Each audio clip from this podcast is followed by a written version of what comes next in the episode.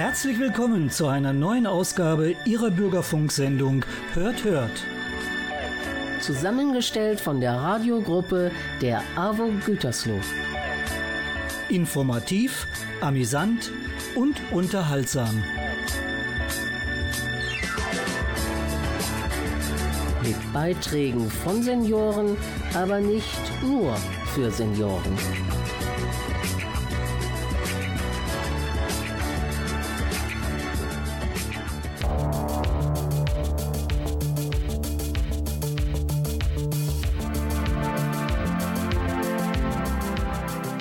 Herzlich willkommen zu einer neuen Ausgabe von Hört Hört. Inzwischen hat uns der Herbst auch schon wieder eingeholt. Ein Bombensommer liegt hinter uns. Mit viel Sonne. Allerdings auch mit Schattenseiten. Denken wir nur an die Trockenheit. Der beginnende Herbst zeigt sich da etwas gemäßigter. Nicht mehr ganz so heiß und abends freuen wir uns auf gemütliche Stunden. Mit unseren heutigen Beiträgen beleuchten wir mal die schönen Seiten des Herbstes. Aktuell, wie zu jeder Jahreszeit, ist natürlich das Reisen. Die Apfelernte kommt auf uns zu und damit einhergehend auch die Einmachtzeit. Windige Tage locken die Kinder mit Drachen auf die Felder und man entdeckt auch schon mal hier und dort blühende Krokusse. Moment mal, Krokusse? Im Herbst? Aber das ist eine eigene Geschichte. Lassen wir uns nachher einfach mal aufklären. Ich wünsche Ihnen auf jeden Fall wieder viel Spaß beim Zuhören. Ich bin Günter Xoll und begleite Sie durch diese Sendung.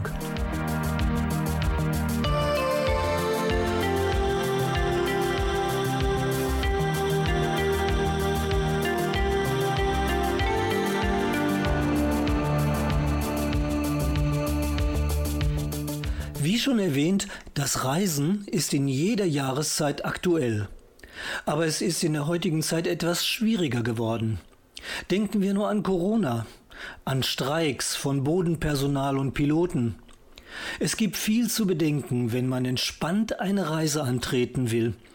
Sorglos reisen ist das Motto. Von dieser Art des Reisens berichtet Edmund Ruhnstroth. Tag auch.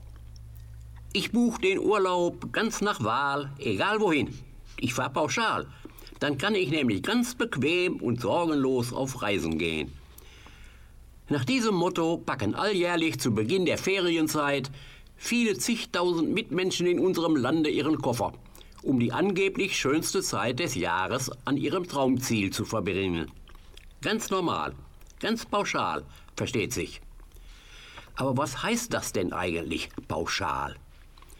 Das bedeutet nichts anderes, als dass ein Reiseveranstalter mindestens zwei bis drei Reiseleistungen zusammenfasst. Der Kunde bucht dieses Paket und bezahlt den Komplettpreis.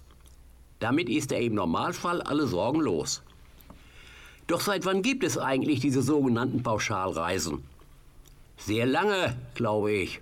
Ich habe nachgesehen. Als erste Pauschalreise gilt die von dem englischen Baptistenprediger Thomas Cook am 5. Juli 1841 organisierte Bahnreise für 570 Arbeiter. Für die Fahrt und die Verpflegung hatte Cook einen Gesamtpreis errechnet. Und der Prediger war clever. Er machte diese Art des Reisens zu seiner Haupteinnahme.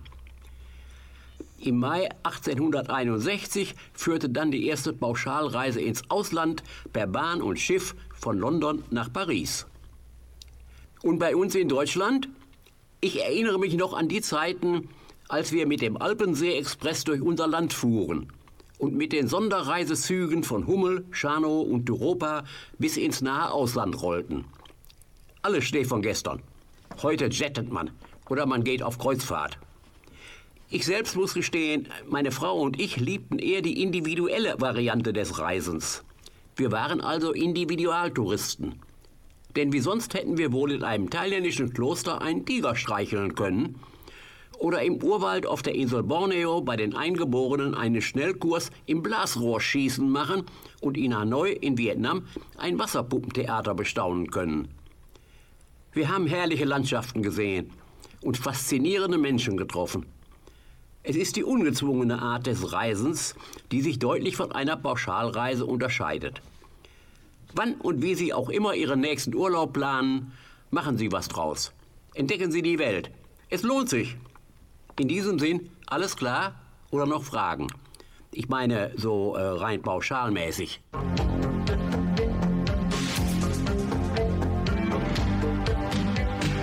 Heute sag ich, es war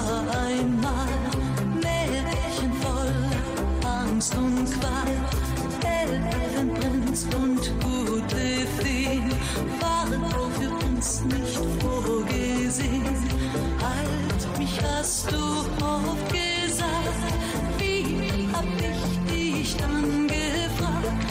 Liebe hat total versagt in Amsterdam. Komm, wir fahren nach Amsterdam. Ich weiß, dass uns nichts passieren kann.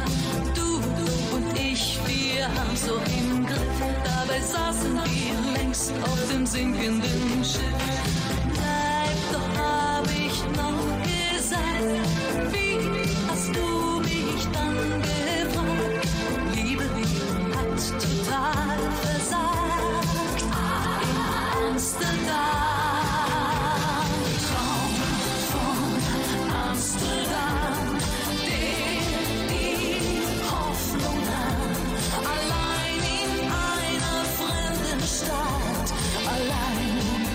Amsterdam.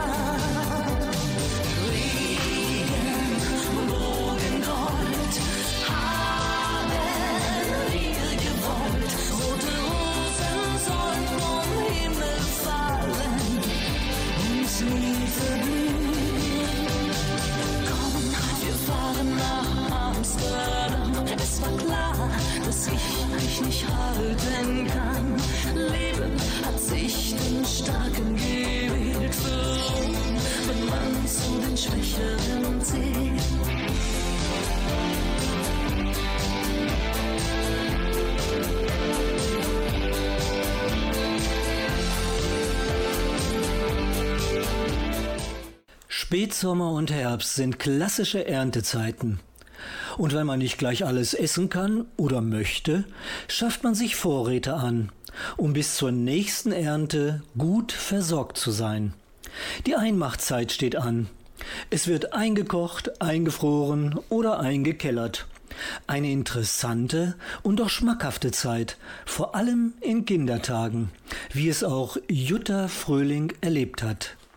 In meiner Kindheit in Hamburg waren die Monate Juli und August immer sehr arbeitsreiche Monate. Es wurde eingekocht.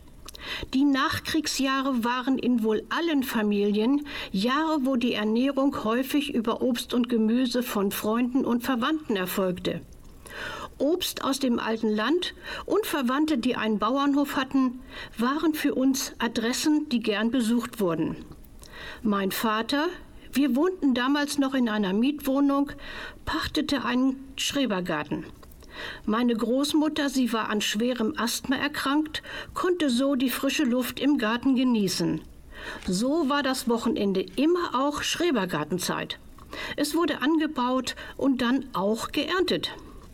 Was nicht im Garten geerntet wurde, kauften wir im alten Land, von uns aus mit dem Auto in nur wenigen Kilometern zu erreichen. Kartoffeln und Obst immer noch günstiger als auf dem Wochenmarkt. Kartoffeln wurden in eigens dafür hergestellten Holzkisten im Keller eingelagert. Der Vorrat für den Winter. Das Obst aus dem Garten allerdings musste eingeweckt werden.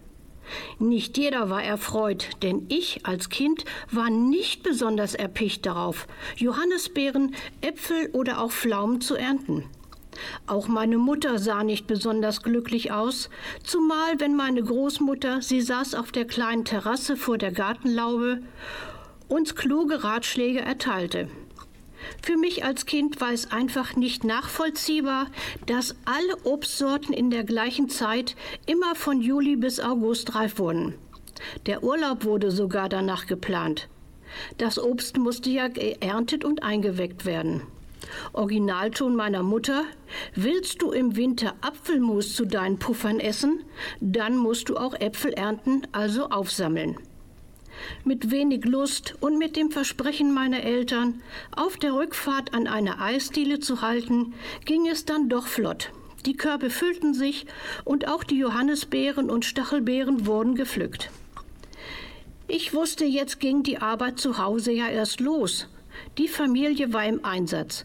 Im Keller wurden Einmachgläser in allen Größen aus den Regalen geholt. Gummiringe und Bügel zum Verschließen der Gläser einer Inspektion unterzogen. Waren alle Gummiringe noch heil? Mussten neue her? Und war auch der Einkochtopf noch in Ordnung? Alle Gläser wurden gespült, und was hätten wir für eine heute selbstverständliche Spülmaschine gegeben? Sogar mein Vater half mit, um dann nach einiger Zeit seine Schreibtischarbeit als Arbeit vorzuschieben, die Küche zu verlassen. Ich konnte ihn verstehen. Indes wurde die Küche in eine Kochstube verwandelt. Einkochen, Entsaften und Marmelade kochen war angesagt. Welch eine Freude und Genugtuung, die vielen gut gefüllten Gläser zu sehen. Der Winter konnte kommen. So ging auch der August seinem Ende entgegen, und auch der von mir so ungeliebte Schrebergarten hatte nach dem Tod meiner Großmutter ausgedient. Er hatte sich gelohnt. Heute allerdings friert man ein. Einweggläser, Gummiringe und Klammern haben ausgedient.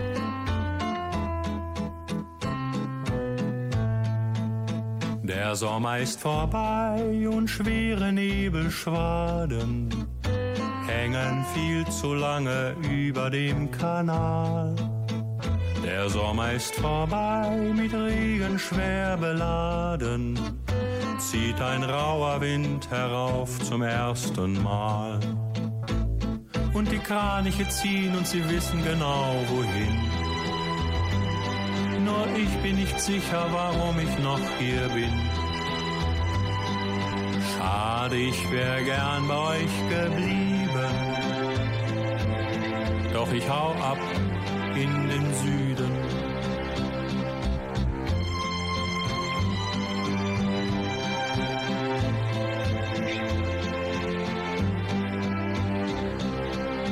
Der Sommer ist vorbei, ich nehm den ersten Flieger.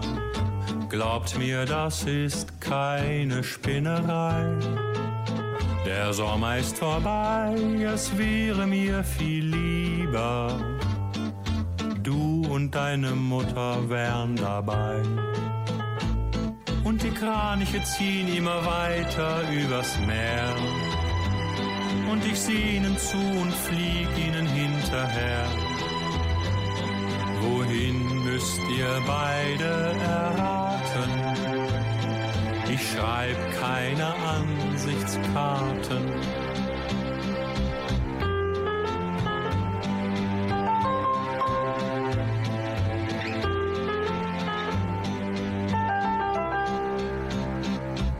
Wenn ich mich am Sandstrand betrinke, denk ich an euch und winke. Ich wär gerne bei euch geblieben, doch ich kann nur eine von euch lieben. Sie hören eine Bürgerfunksendung der AWO Gütersloh. Drachen steigen lassen ist einfach etwas Tolles. Wie stolz laufen Kinder mit selbstgebauten Drachen über Wiesen und Stoppelfelder und versuchen ihre Drachen mit Windunterstützung in die Höhe zu ziehen. Daraus hat sich eine richtige Liebhaberei entwickelt und viele präsentieren die schönsten Gebilde auf Drachenfesten.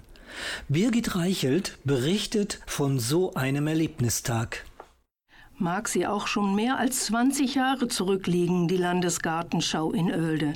Ich erinnere mich noch sehr gut an die Schlussveranstaltung im Vierjahreszeitenpark.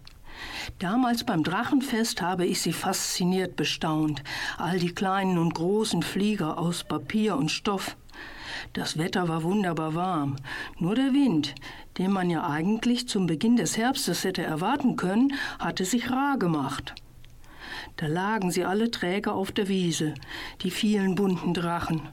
Farbenprächtige Schmetterlinge, schillernde Fische, ein getupfter Elefant und all die anderen fantasievollen Gebilde.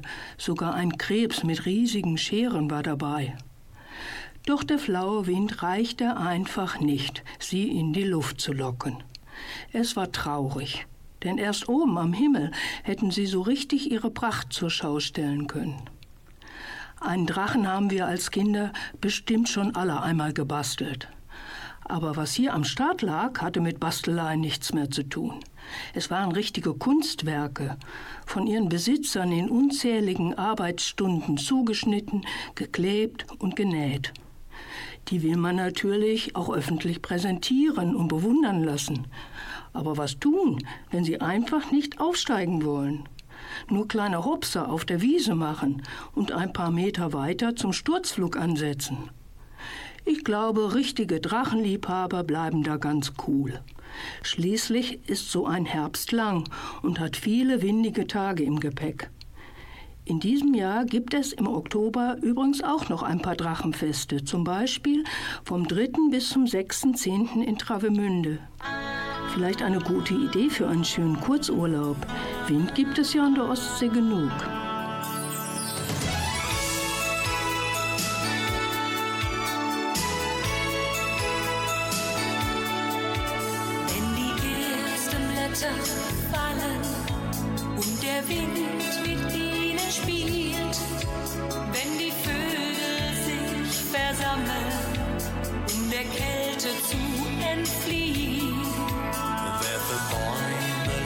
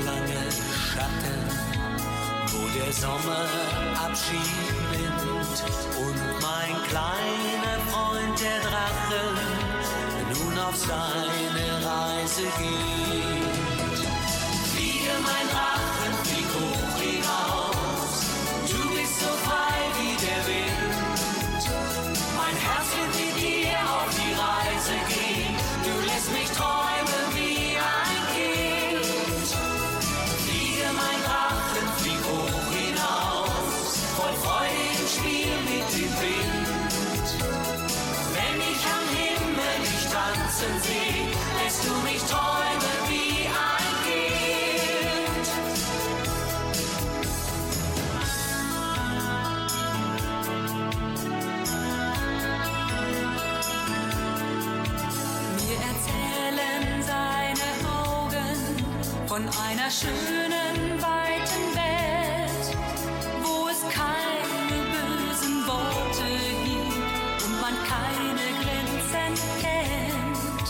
Und so gut wie meinen Drache sollte es auch den Menschen gehen, sich erfreuen nur an dieser Welt und Hand in Hand durchs Leben gehen.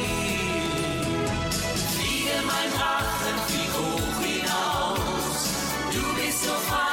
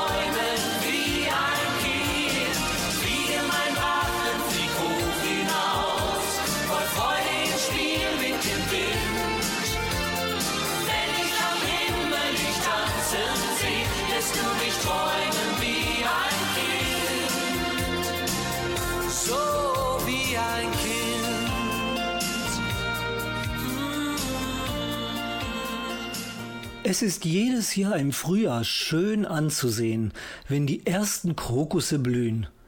Es bringt Farbe in die vorher so triste Natur und macht Hoffnung auf den Sommer.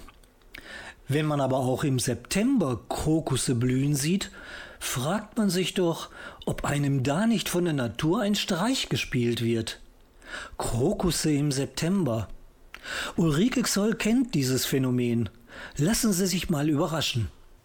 Es ist kaum zu glauben, meinte mein Mann. Die Natur spielt verrückt. Es wachsen hell lilafarbene Krokusse bei uns im Garten. Das sind keine Krokusse, das sind Herbstzeitlose. Ich hatte sie gesehen, war froh, dass überhaupt welche kamen, nachdem der Gärtner das Stück Land so behackt hatte.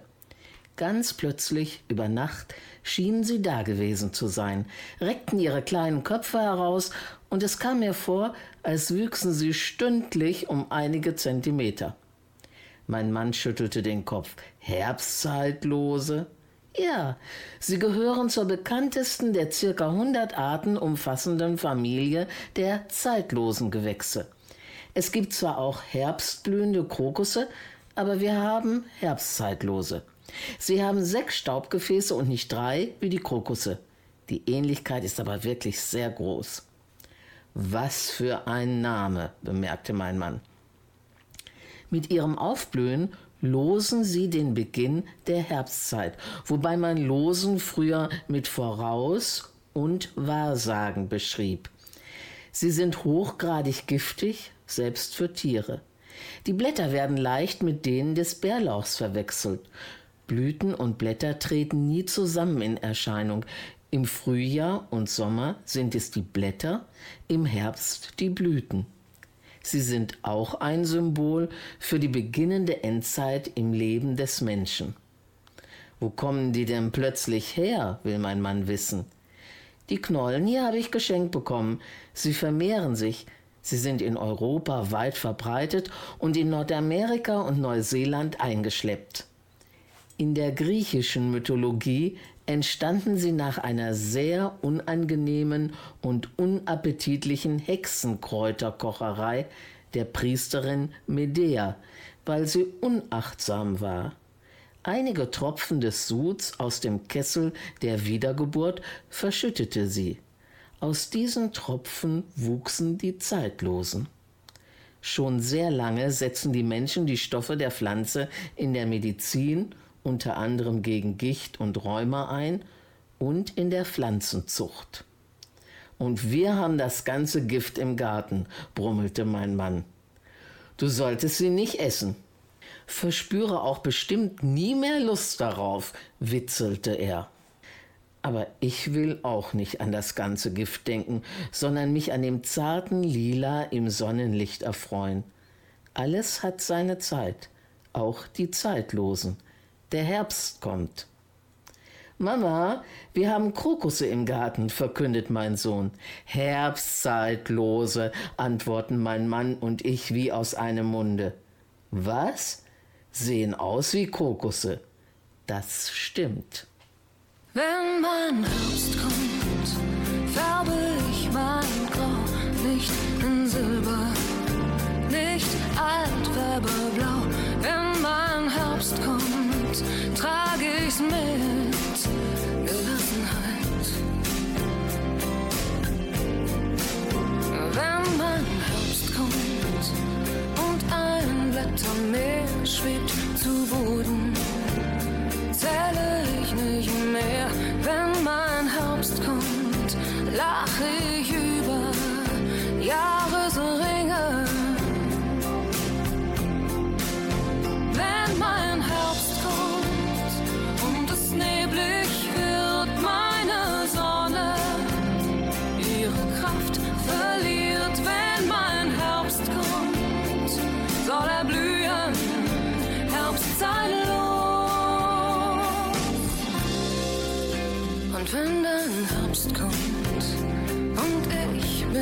Da, unser Winter schon erstaunlich nah.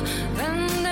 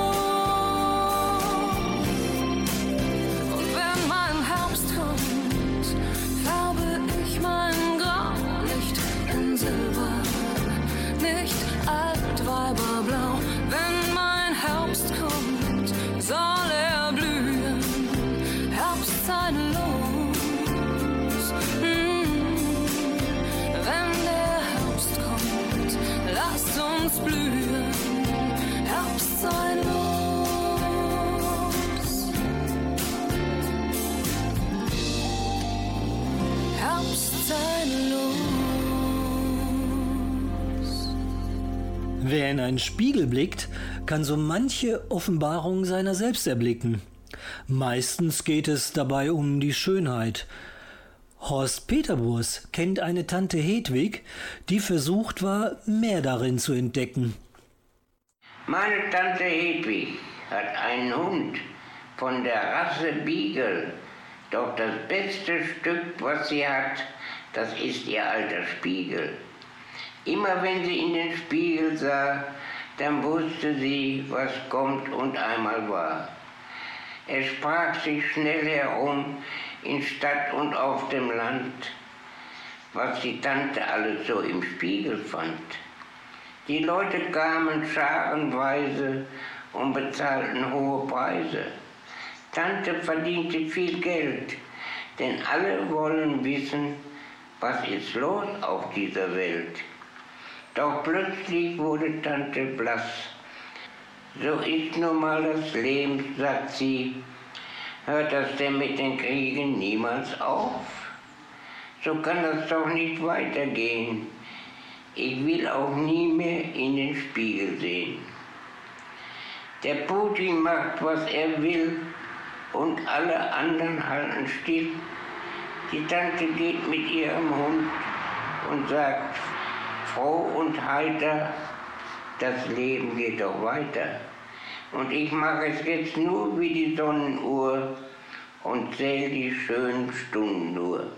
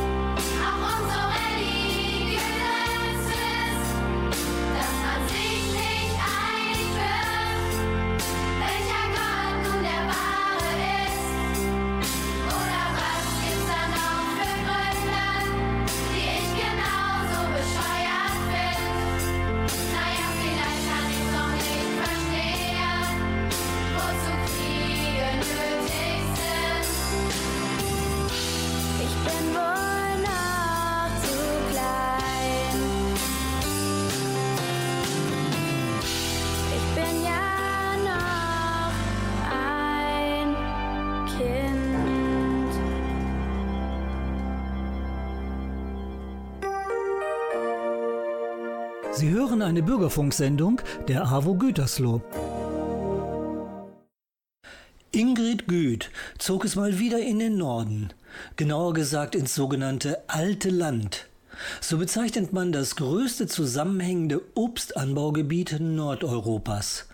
Eine einzigartige Kulturlandschaft in Deutschland vor den Toren von Hamburg. Kennen Sie das auch? Ich hatte einfach mal das Bedürfnis, nach so langer Zeit der Entbehrung einen Streifzug durch eine wunderschöne norddeutsche Region zu machen, um Erinnerungen aufzufrischen. Man merkt sofort, wenn man ins alte Land hineingefahren ist. Stattliche Bauernhäuser mit Reddächern, Buntmauerwerk und weiß gestrichene Balken prägen die Orte hinter dem Elbdeich. Dazwischen breiten sich Plantagen mit Apfel, Kirsch, Birnen und Zwetschgenbäumen aus. Fast nicht zu glauben, aber 600 Obstbauern gibt es in dieser Region und der Einfallsreichtum ist vielfältig und überwältigend. Denn viele Obstbauern vermarkten ihre Höfe auch touristisch, bieten Hofläden und Cafés, Baumpatenschaften sowie Führungen an. Für mich ragt die Idee der Familie Lüß, Motiväpfel zu produzieren, inzwischen mit modernster Lasertechnik, besonders heraus. Ein rotwangiger Apfel mit Herz oder Smiley-Motiv ist viel zu schön zum Essen. Für mich vielleicht eher ein Mitbringsel. Eine Marktnische, denn über 600.000 geleserte Äpfel finden pro Jahr ihre Abnehmer, so erzählt die Stadtführerin.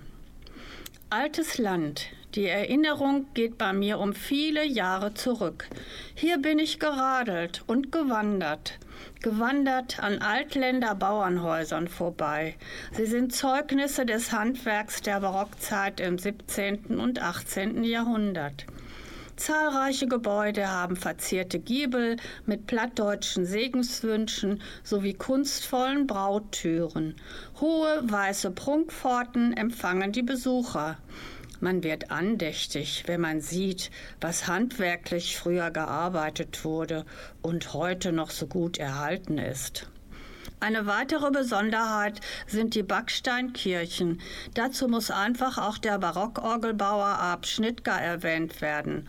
In Neuenfelde. Der ehemalige Wohnsitz von Ab Schnittger schuf der Orgelbaumeister 1688, also über 300 Jahre her, eine Orgel mit 34 Registern und über 2000 Pfeifen. Diese Orgel wurde vor etlichen Jahren wieder optimal auf die Akustik des Kirchenbaus, natürlich als Vorzeigeprojekt, abgestimmt. Warum erzähle ich Ihnen das? Unsere Wandergruppe war zum Tagesabschluss zu einem Konzert in diese Kirche St. Pankratius eingeladen. Alle freuten sich über diese tolle Überraschung. Und weil die Kirchenbänke eine hervorragende Rückenlehne sowie Kopfstütze hatten, schliefen alle während des Konzertes ein. Da konnten auch die 2000 Pfeifen als Geräuschkulisse nichts mehr retten. Fazit, es lohnt sich, diese tolle Region in der Nähe von Hamburg einmal zu besuchen. Vielleicht auch, um eine Stadtführerin in einer tollen Altländertracht zu begegnen, die mit viel Herzblut ihr altes Land präsentiert. Das alte Land und das freie Meer,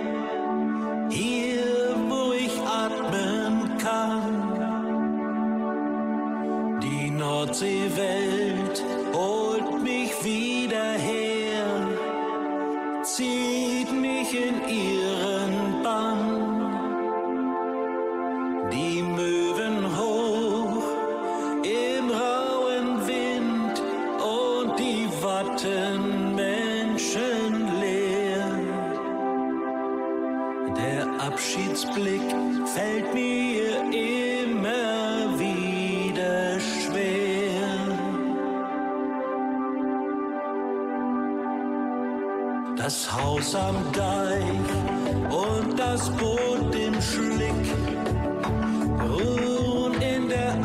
Einsamkeit. Das kleine Dorf hebt sich Stück für Stück aus der Vergangenheit.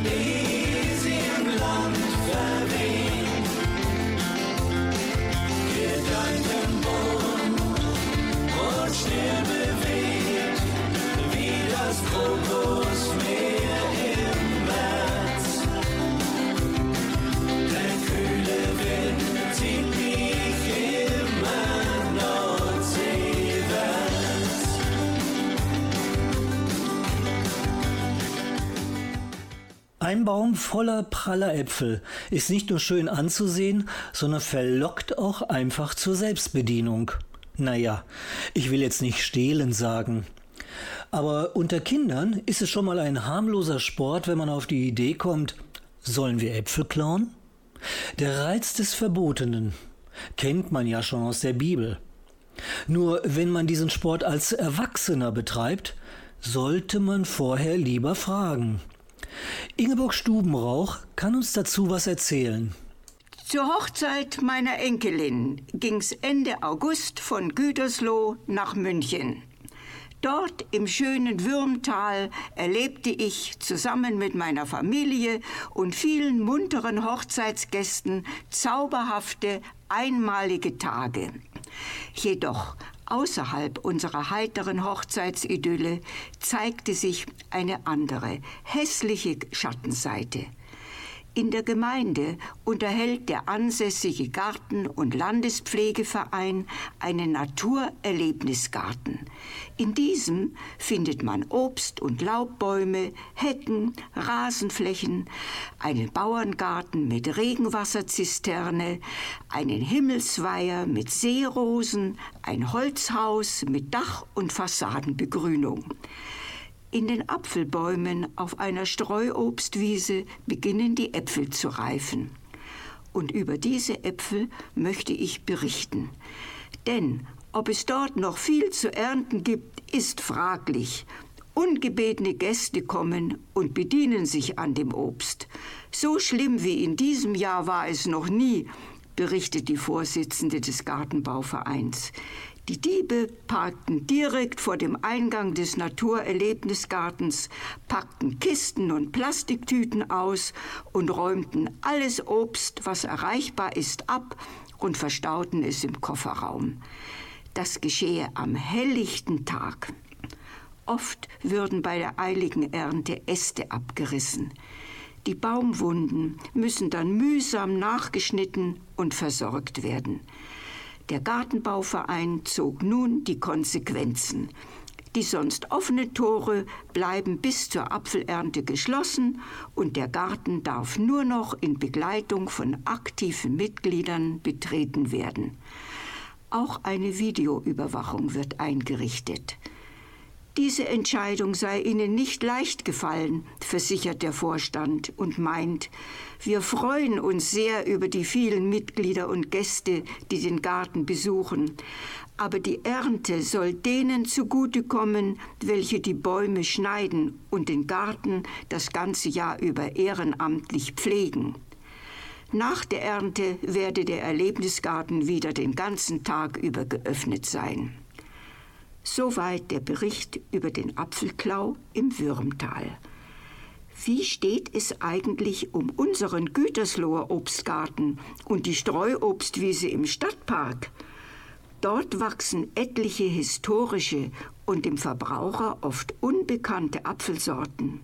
Frage, wer darf hier die reifen Früchte ernten?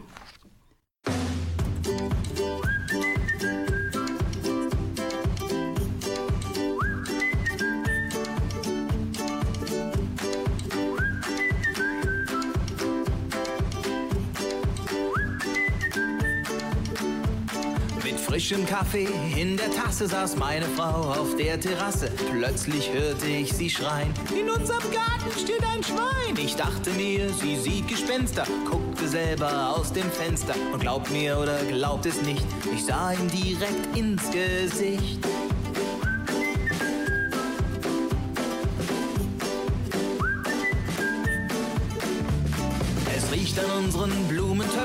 Wasser aus dem Fischteich schöpfen. Krepp mit dem Rüssel durch die Beete, spielt auf der Gießkanne Trompete. Will Möhren aus dem Boden ziehen, schlägt Salti auf dem Trampolin. Kratzt sich am Nussbaum seinen Speck und suhlt sich voll Genuss im Dreck. Das Schwein in unserem Garten scheint auf irgendwen zu warten. Bis heute war es wild und frei, sein Leben war eine Sauerei. Das Schwein in unserem Garten scheint auf irgendwen zu warten. Gern es zu zweit, so lang vertreibt es sich die Zeit.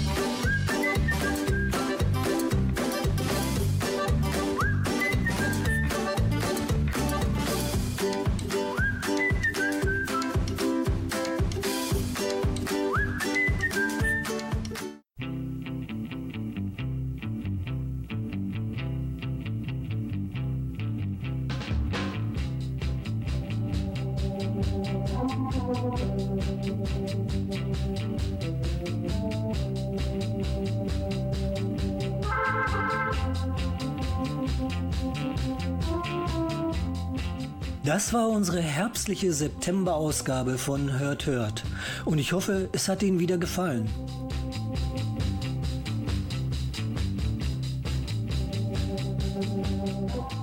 Musik und Technik lagen in der Hand von Bernd Schneider.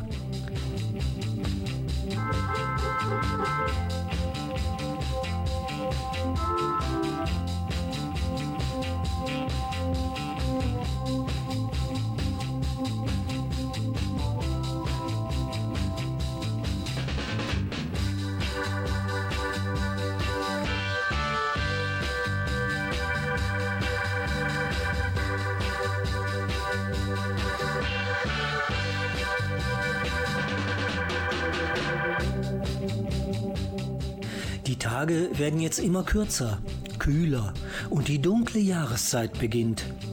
Gemütlichkeit und Gruselgeschichten schleichen sich an uns heran.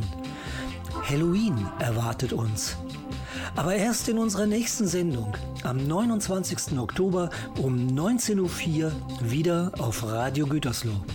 Freuen Sie sich drauf und besorgen Sie sich am besten schon mal eine warme Kuscheldecke. Bis dahin genießen Sie noch den goldenen Herbst. Mein Name ist Günter Xoll und ich wünsche Ihnen alles Gute. Und wenn Sie Lust haben, schreiben Sie uns mal unter hörthört.avo-gütersloh.de. Bis dahin, ciao, ciao.